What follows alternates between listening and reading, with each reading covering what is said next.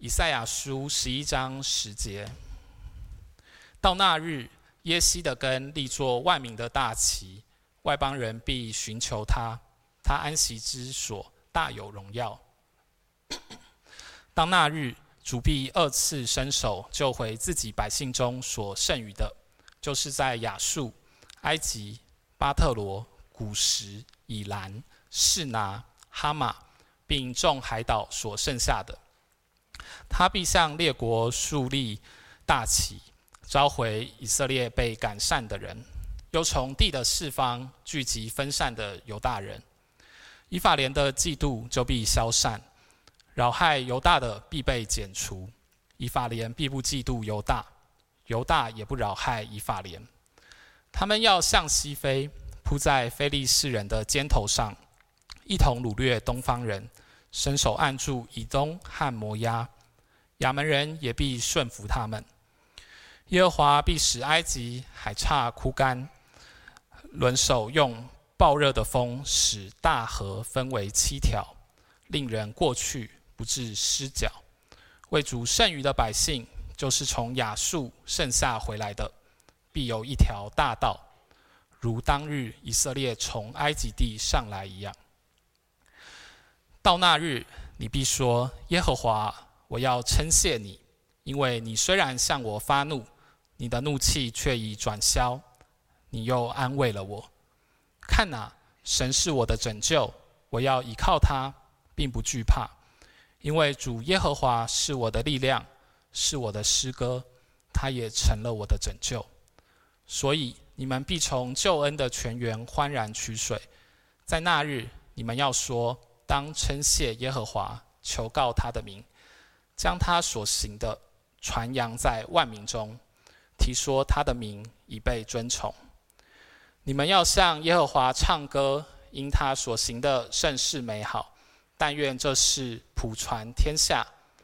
西安的居民呐，当扬声欢呼，因为在你们中间的以色列圣者乃为至大。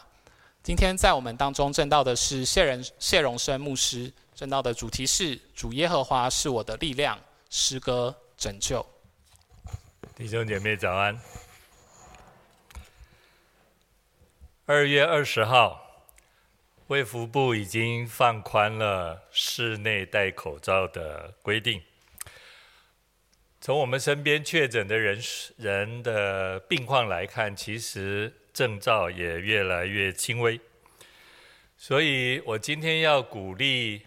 还在线上看直播的弟兄姐妹，请你尽快的回到东福实体的现场崇拜。虽然没有礼物要给你，但是还是要请你尽快的回到东福实体崇拜的现场。我要说，东福不会暂停线上的崇拜。但是我想，线上崇拜是一种特殊情况的需求，你不能把它当作是平常习惯性的一种参与崇拜的方式。所以我们要保留直播，为的是真的有特殊情况需要的弟兄姐妹。所以，一般弟兄姐妹，如果你的身体状况是 OK。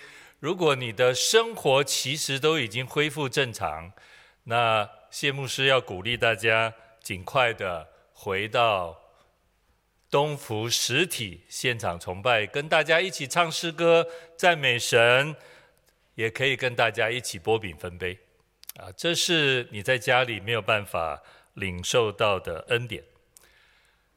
如果下个礼拜你来到实体崇拜的现场，你看到弟兄姐妹，你就可以跟大家说：“我来了，我回来了，我回来了。”感谢神哈！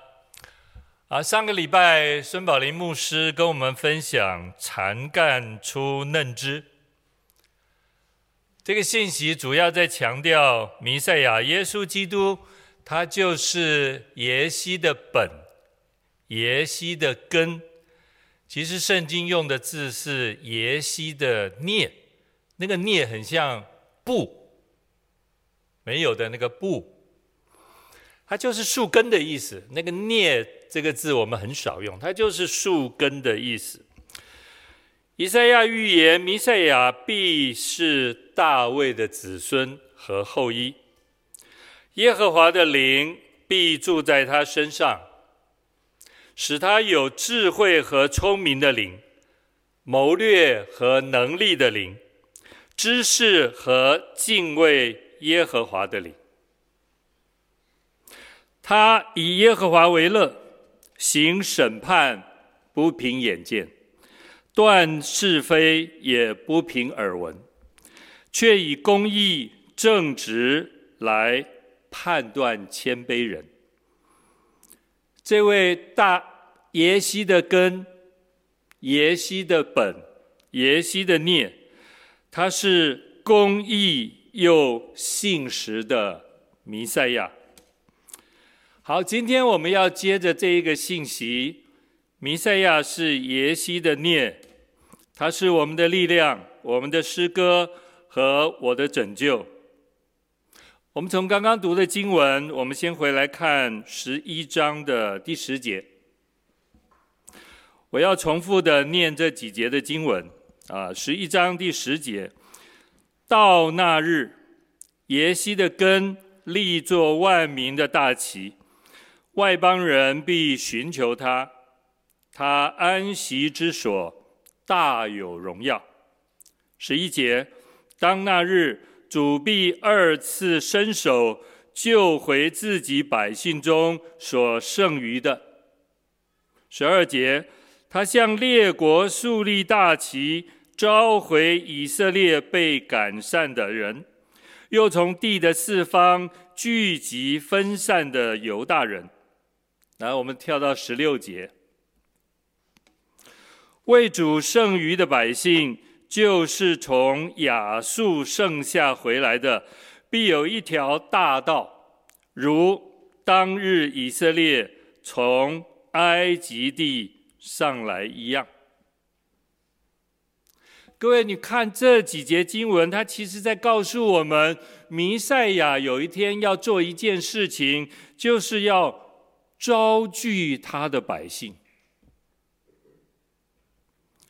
就是那些被掳在外邦剩下的余民，而这些百姓在上帝在弥赛亚的爱和恩典拯救当中，被重新带领回到神的家。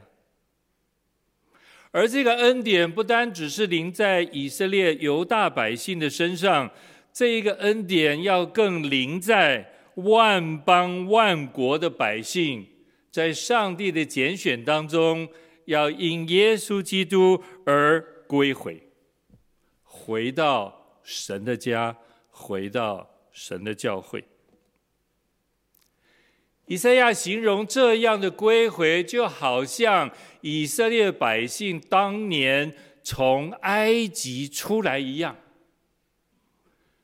所以，神学家告诉我们，这就像第二次出埃及的恩典。我们被上帝召回，如同当年在埃及的百姓被摩西带领离开埃及，要进入迦南地一般。在上帝的拯救当中，你我从世界。从罪恶、从撒旦的手中被捆绑的人，能够被上帝夺回我们的心意，回到耶稣基督里，回到神的教会，回到神的国度当中。这位耶西的根，这位弥赛亚，他一切所行的，在你我的身上极其荣耀，而且。他的旨意也应验在你我的身上。各位，你有收集东西的兴趣跟嗜好吗？如果你跟我说谢牧师我没有，那你的生活实在太乏味了。人应该都有一些喜欢收藏、收集的东西。你不要跟我说牧师，我喜欢收集汽车啊。我我知道有人是这样，但是他财大气粗嘛哈。哎，这样讲会不会得罪人？我从国中开始我就收集邮票，虽然后来后呃后来就不这么买的这么多，但是我每年一定还是会买一本去年的年度邮票册。我买来以后，我会从头到尾好好的看，我们国家去年到底出了什么样的邮票，什么主题的邮票，所要传达邮票内容那个美丽图画的意义到底是什么？我会非常仔细的看。我还收集马克杯，很多弟兄姐妹其实知道谢牧师家里有非常多的马克杯。我前前当然也不算很多了，前前后后大概两三百个马克杯，嗯。但是呢，在这过去十年当中，我跟碧玲因为要感恩，也感谢希尔诗班他们一二十年这么委身的服侍，我们分了两批，把我们所收藏喜爱的马克杯当做圣诞礼物。一人送他们一个。各位，你要送礼物给人，你会选择你不要的，还是选择你心爱的？你千万不要把你不要的东西给人，因为你不要，你送给别人，别人可能也不要。你一定要把你喜欢的、珍藏的、不舍得给人的，把它拿来当做上好的礼物。送给人，我们送出去的这两次礼物，一次是美式咖啡杯，大杯的；第二次我们就不送美式咖啡杯，我们送的是意式浓缩咖啡杯。各位，你看我家咖啡杯有多少？所有东福信友堂的弟兄姐妹来我们家都可以拿到不一样的咖啡杯，但是我家装不下这么多人。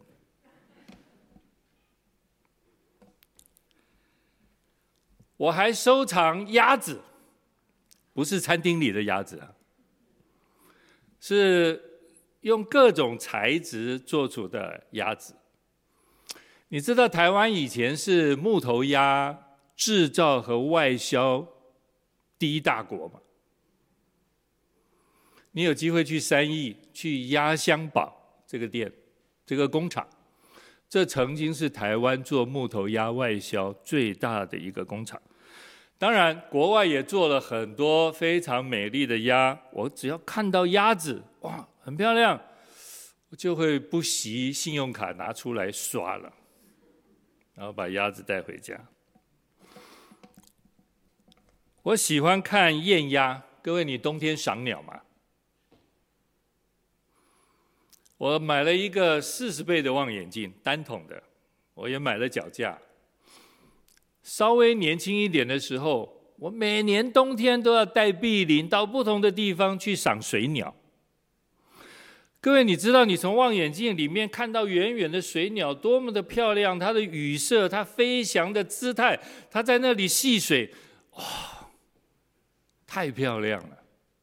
各位，如果你没有赏鸟的经验，谢牧师鼓励你一定要去找一个机会去赏鸟。我觉得上帝创造鸟实在是太美丽了，太美丽了。我讲一个题外话，我不知道今天会占多少时间。各位，你知道为什么公鸟那么漂亮，母鸟非常的一般吗？跟人不一样哈。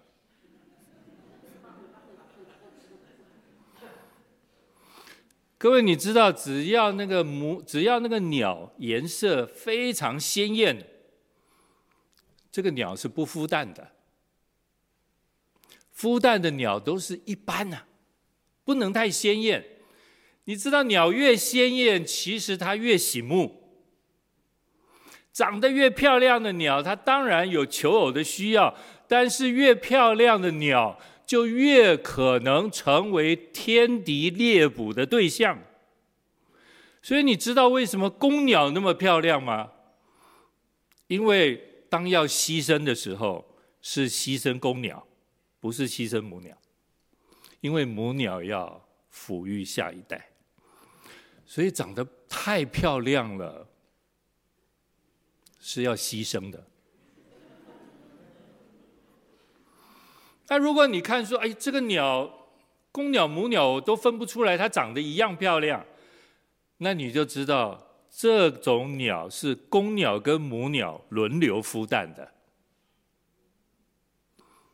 如果公鸟漂亮，母鸟一般，多半都是母鸟一直在那里孵蛋，而公鸟只有一个责任，就是出去觅食，回来喂母鸟、喂小鸟，这是公鸟的责任。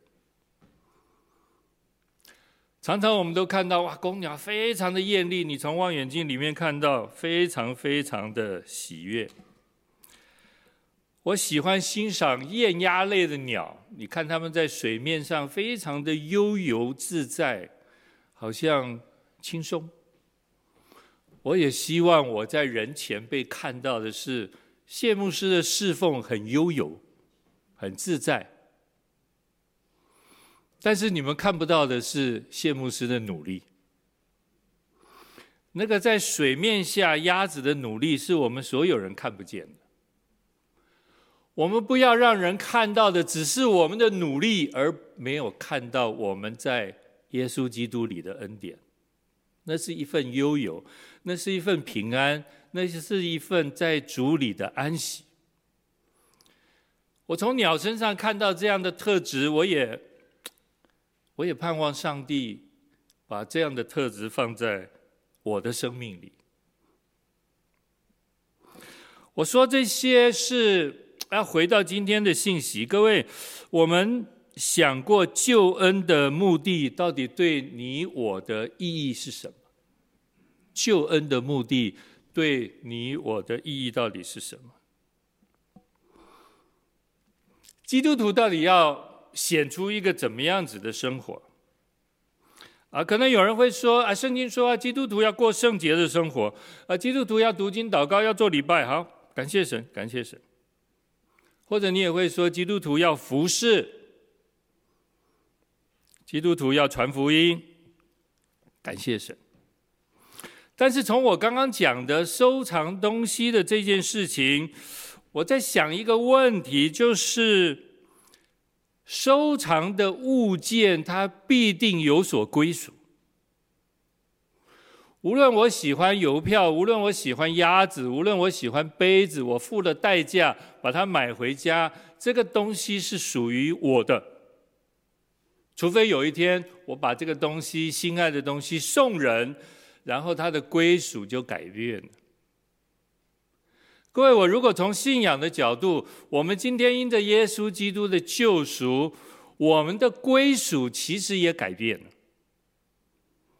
我们不再属于自己的。圣经不断的在告诉我们，耶稣基督救了你，救了我。那个主权，我们自己的主权不再属于自己，而我们已经是完全属于基督。我们是基督，我们是上帝的人。这是一种收藏，在信仰当中转化为我们这个人已经全然属于爱我们的主耶稣基督。那怎么样理解我们属于主耶稣基督呢？我们如果从新约神学的角度来理解，我们属于主耶稣基督，你就必定属于主的教会。你属于主，你就属于主的教会。各位，你不要先狭隘的想哦，我属于主，那我就要属于东福信友堂。不是，不是，不是。我说你属于主，你是属于主的大公教会。但是如果我们说我们要属于主的大公教会，我们也不不得不落实，你要属于主的大公教会，你就必须属于主在地方所建立的地方教会。你不能说我是属于主的，但是我是问你，那你是？在哪一个教会崇拜呢？你说哦，我我没有教会，这两件事情是矛盾的。好，当我们说我们属于大公教会，那我说我们要落实一下，你必须属于一个地方教会啊。感谢主，我们今天都在东福信友堂。那我说我们属于东福信友堂，感谢神。可是属于东福信友堂又有一点笼统，我们又必须把属于东福信友堂更具体的表达出来。那更具体的表达出来就是，你必须属于一群弟兄姐妹。各位，你要属于哪一群弟兄姐妹？我们今天在这里崇拜一两百人在这里，你说我要属于谁？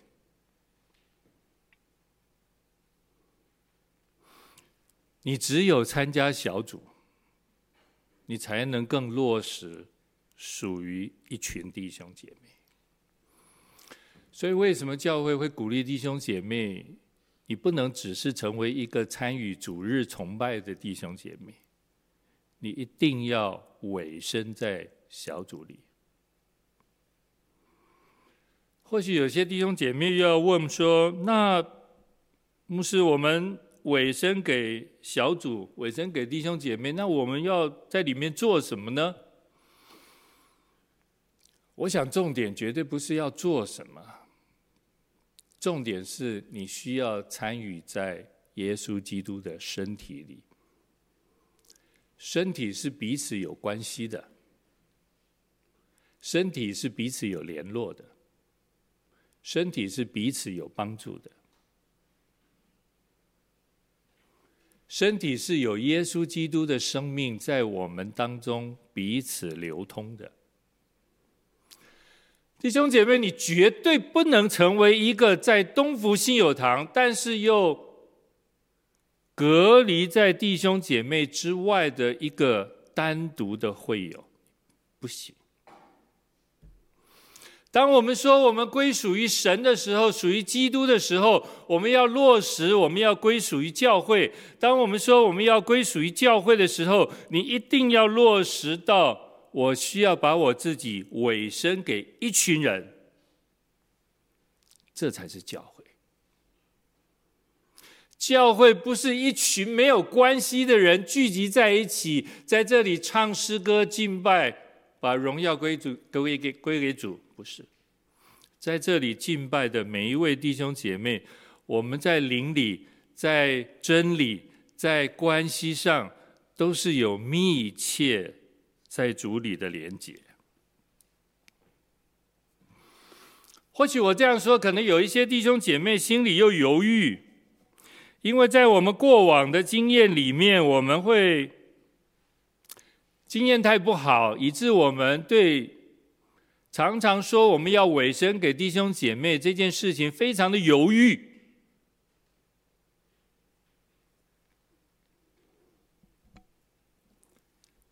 但是弟兄姐妹，我们的经验不是真理。不管你过去教会生活的经验好或不好，你都要记得，那个经验不是真理。而圣经的真理是让我们稳定的、深入的归属在。一群弟兄姐妹的当中，你不是说啊，那我去一个小组，我就一定要在这个小组里面有一些服侍。不是的，弟兄姐妹，你可以去小组，你可以观看这些弟兄姐妹他们到底怎么样去在小组当中生活互动，享受那个在组里的关系。你要先去了解，你要先去学习，你要先去观摩。你也要去领受哇！当你去的时候，其他的弟兄姐妹会怎样用上帝的爱来接纳你，来包容你，为你祷告。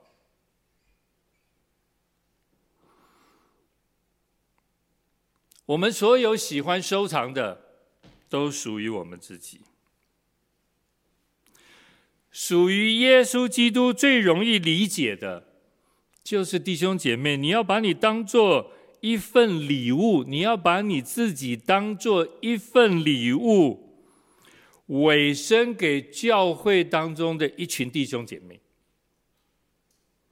你是那一份上帝所爱的、喜悦的、珍贵的那一份礼物，而这份礼物，上帝要把你摆在一群弟兄姐妹的当中。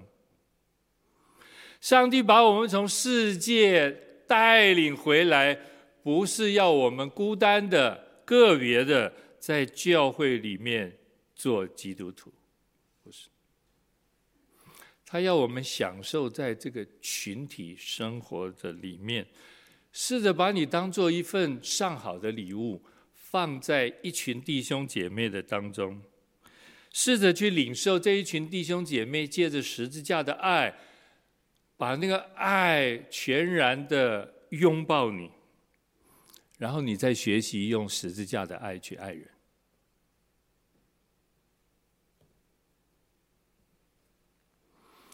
耶稣把我们这一群渔民带回来，叫万国万民可以因他得救，为的是要我们能够完全的委身给他。各位，如果我们看以斯拉记、尼希米记那一群归回的百姓回到耶路撒冷，他们做完他们该做的事，可是。他们唯一缺的就是持续对上帝的信靠，归回了，但是对上帝仍然没有信心，缺乏信心。他们的美好群体的生活其实仍然没有被建立起来，对这一群归回的百姓，其实是最大的损失。在上帝的恩典当中，他们重建了耶路撒冷，他们重建了圣城，他们重建了圣殿，但是这一群属神的百姓却没有在以斯拉教导圣经的恩典当中被重建起来。弟兄姐妹，我们在教会里面是要被建造的。我们不单只是说啊，我们被上帝救回来了，而救回来，生命是需要被建造，生命是需要被调塑，生命是需要在群体当中不断的，甚至有摩擦都是一件好事。那是让我们在群体生活里面可以越发的成熟，越懂得耶稣十字架的爱。星期五晚上，我跟溪水边的弟兄姐妹一起查圣经，圣经查完了，在彼此分享祷告的时候，有一个姐妹说，她昨天就把查经的材料放在书包里。她说她今天做了一个决定，从现在开始，我要稳定的参加溪水边小组的聚会。哇，大家听了都好感恩呢。各位，你能够跟自己说，我从现在开始要稳定的参加我归属的小组吗？这是礼拜五晚上一个姐妹做的见证。她说：“从现在开始，她要把她自己委身在溪水边，是不是很美？一个人愿意做一个决定，把自己交给一群人，你有这个勇气吗？把你。”交给一群人，不是你在掌握你自己。我觉得这样的勇气是好的，这样的勇气是美的，但是这样的勇气是要需经过考验的。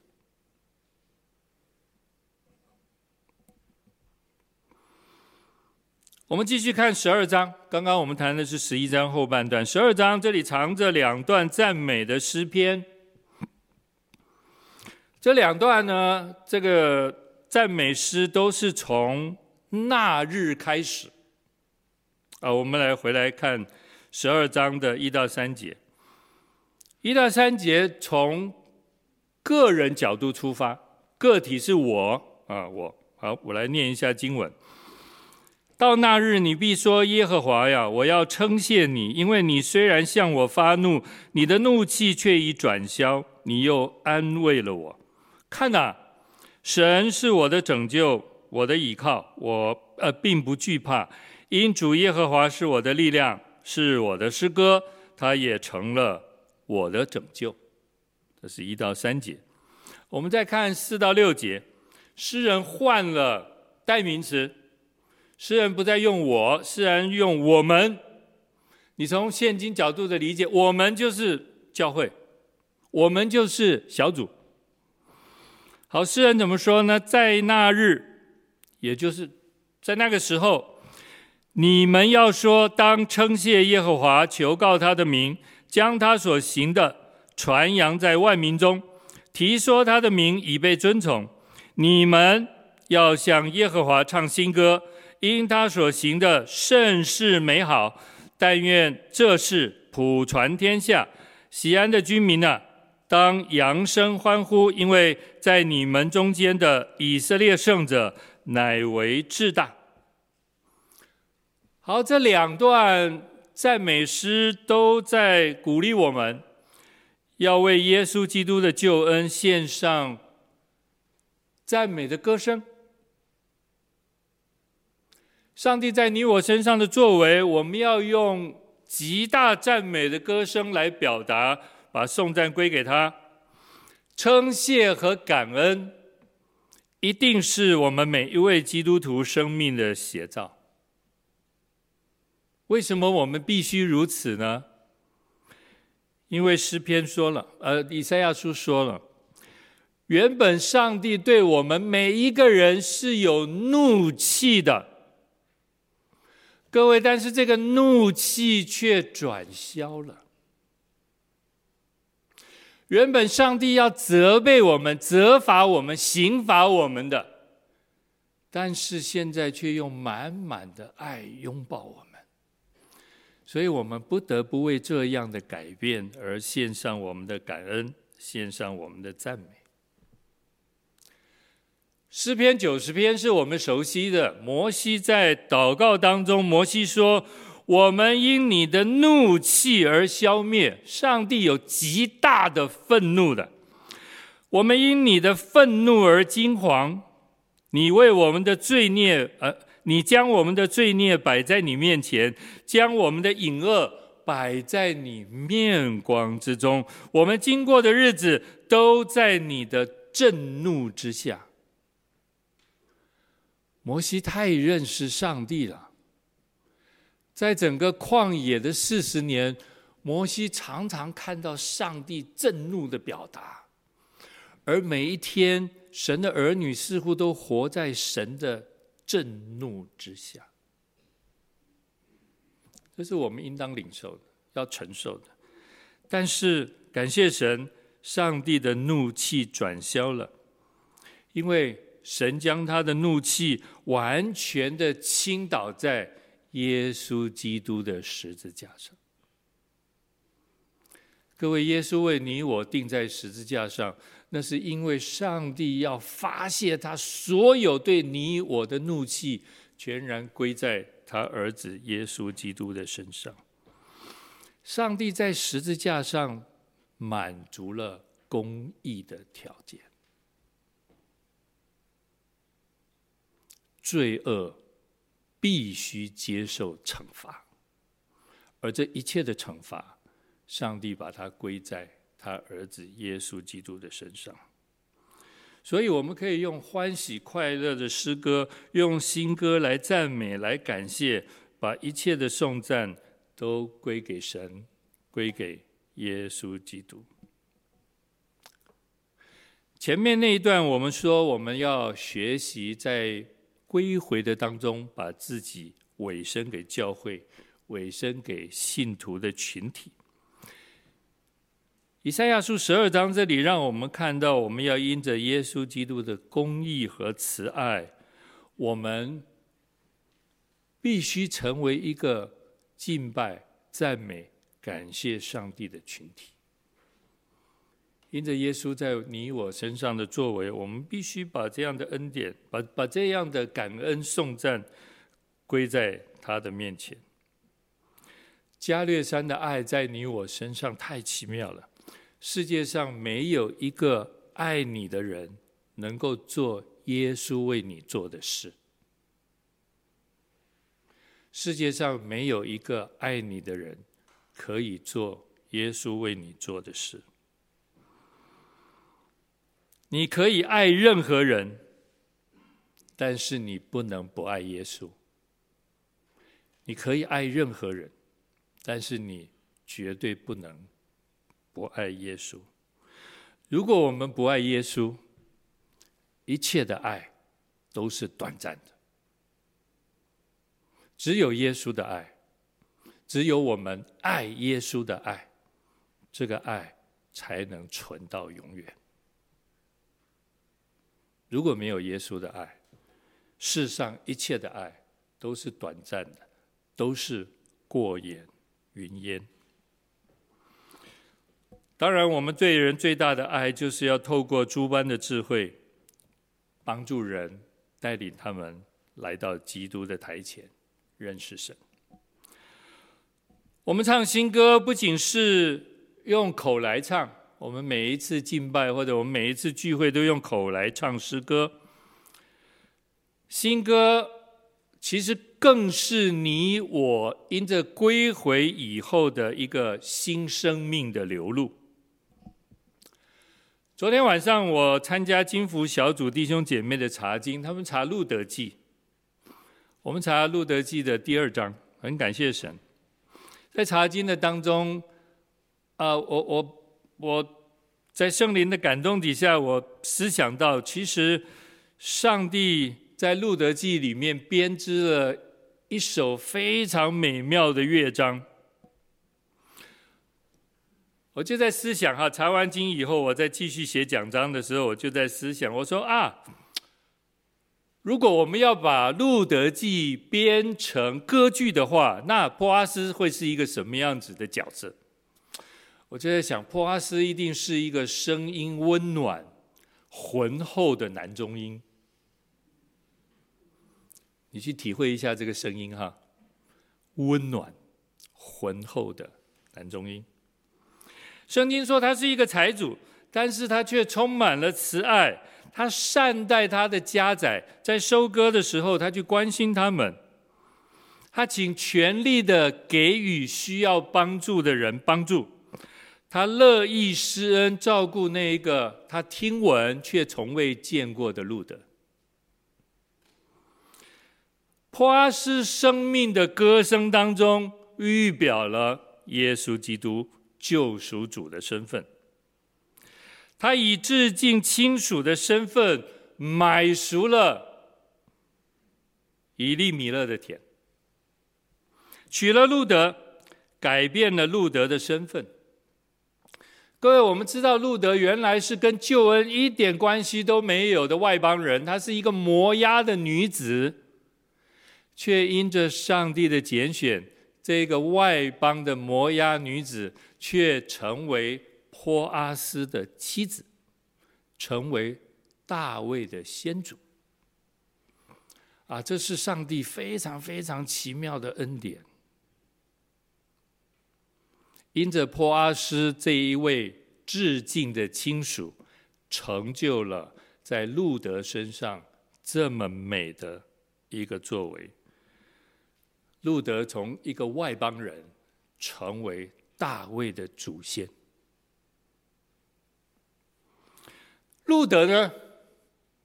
哦，我在想，路德一定是一个女高音。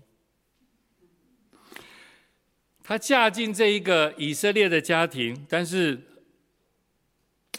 上帝的带领却非常的辛苦。她的公公、她的大伯和她自己的先生相继的过世，但是她选择不抛弃她的婆婆，自己改嫁。自寻出路，她没有，她没有这样做，她反而定义决定要跟随她的婆婆回到伯利恒。圣经说，那是一个对他来讲素不认识的民众，那是一个陌生的地方，那是一群陌生的人，对路德来说，心里会害怕的。但是他却选择定义。跟随他的婆婆，你的神就是我的神。回到伯利恒，在这样艰困的生活当中，他以耶和华为神，他尊主为大。上帝带领他来到波阿斯的麦田当中拾取麦穗。圣经里面有一句话在描写路德说，他常在这里。各位，这是一份信心，这是一份坚定，这是一份委身。弟兄姐妹，你愿意常在这里吗？当你愿意常在这里，那就是一个领受恩典跟祝福的开始。路德记里面说，路德他常在这里，这是他蒙恩的关键，这是他信心表达的一种。愿意委身，他很安心的，他很安稳的跟随主，跟随神。上帝赐福他每一步的道路。你想，在路德的这个生平，他原本应该是要唱哀歌的。嫁进一个外邦人，嫁进这个以色列的家庭，你看，在家里三个男人相继过世，他是不是应该要唱哀歌？但是上帝就在这个女子身上做了奇妙的工作。她回到伯利恒，遇见波阿斯，又嫁给了波阿斯。因着波阿斯，他生命整个翻转过来。最后，他唱出的是喜乐赞美的咏叹调。他不唱哀歌了，他唱的是喜乐赞美的咏叹调。这是路德。感谢神，你我都是原本都是外邦人，在上帝的恩典旨意拣选当中，我们可以回到耶稣基督的家。耶稣基督是你我至敬的亲属，是我们的救赎主。因着耶稣，使我们成为神家里的人。各位，教会却成为了基督的心腹。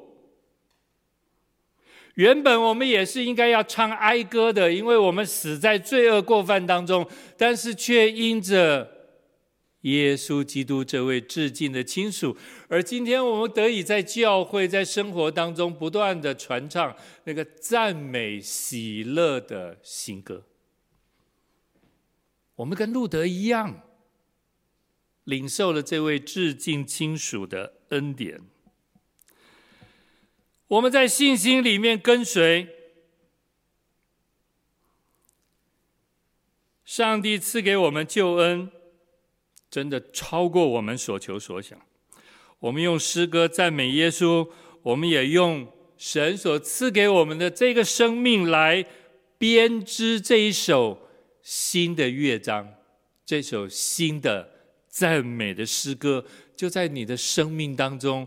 你必须在基督里编织出这一首美妙、悦耳、喜悦、蒙恩的赞美诗歌，然后把你的这一首诗歌全然的献给爱我们的主耶稣基督。